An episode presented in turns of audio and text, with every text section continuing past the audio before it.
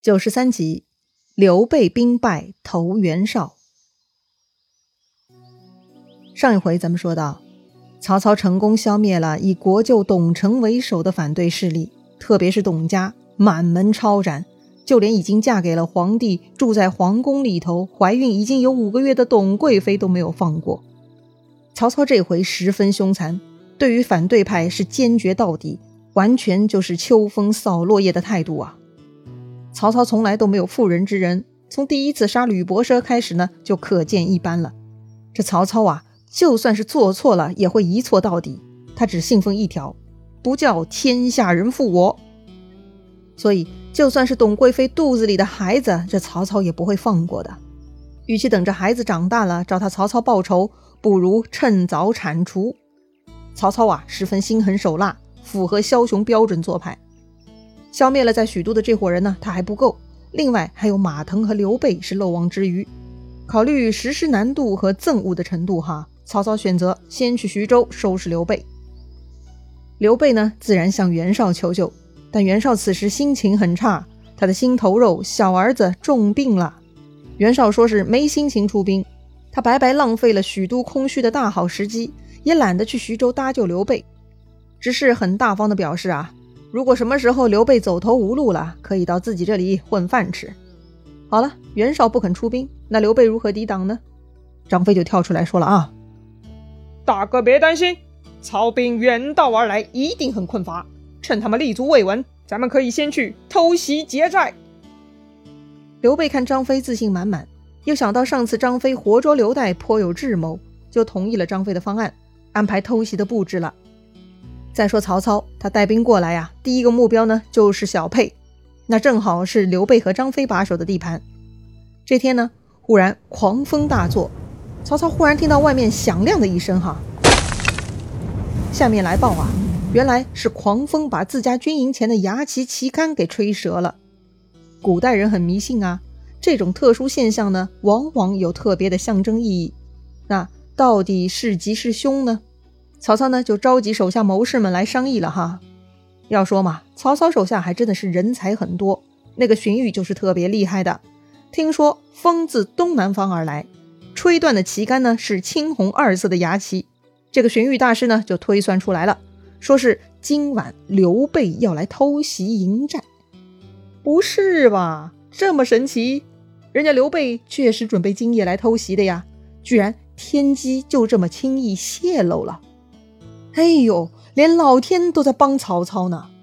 曹操就说了啊：“老天特地通知我，那我们必须谨慎提防啊。”于是曹操分兵九个小队，其中一个小队呢留在营寨，假装是主力；其余的八个小队呢就八面埋伏于营外，就等刘备他们过来搞一个瓮中捉鳖。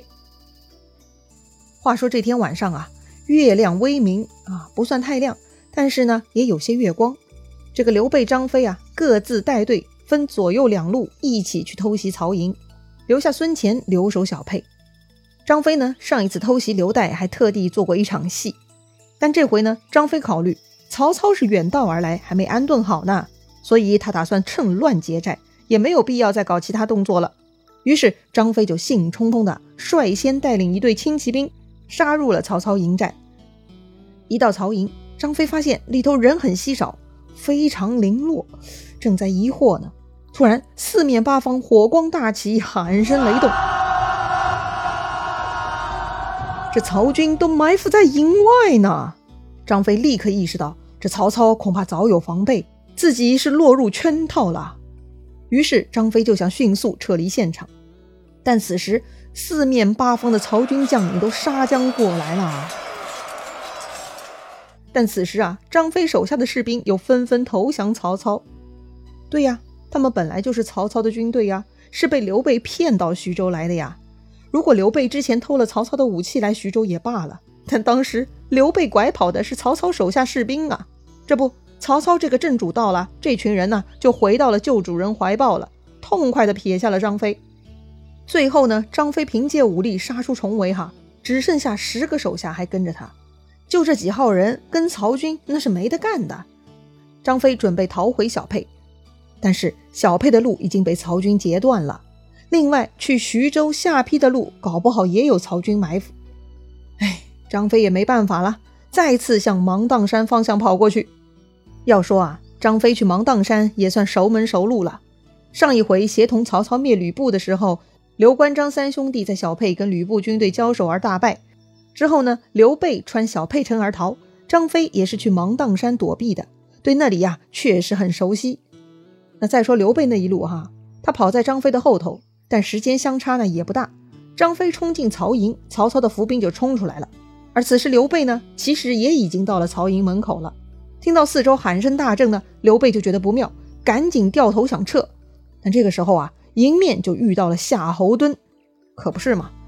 那夏侯惇眼睛被射瞎后呢，在许都养病很久了，如今啊，终于康复了。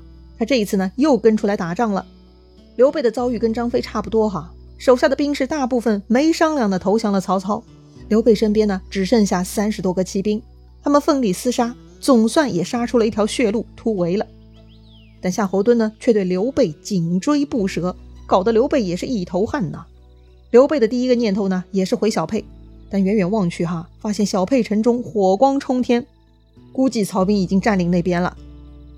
刘备也考虑想去徐州和下邳，但此时啊。已经是漫山遍野的曹军了，去路啊早就断掉了，那咋办呢？上一回被吕布追赶，刘备去投奔了曹操，这回呢又被曹操的手下追赶，那刘备能投靠谁呢？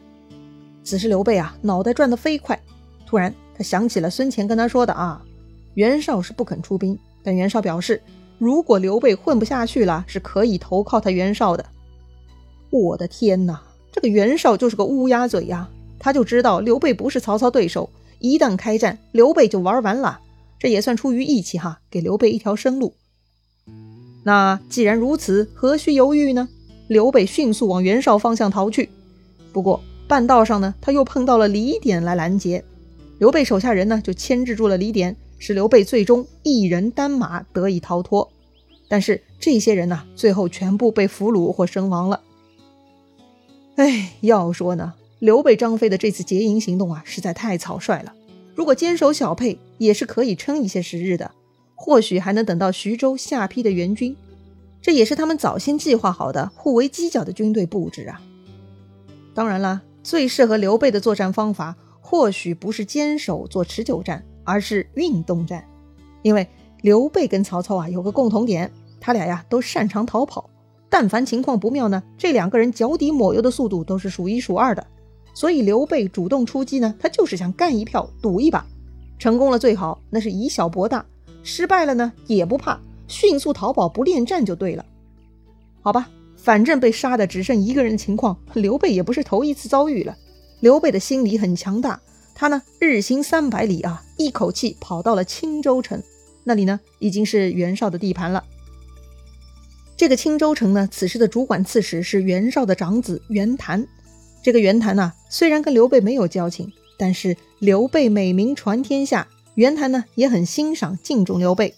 当袁谭听说刘备想要投靠自己父亲袁绍，袁谭就很热情的做了安排。一方面呢，他给自己的父亲写信通报；另一方面呢，还差遣手下人护送刘备前去邺城。对了，此时的袁绍在邺城，这个邺城呢，也就在今天河北省邯郸市临漳县的西边了。没想到啊。袁绍接到儿子的信以后呢，非常重视他呀，亲自出城三十里去迎接刘备，场面是十分隆重。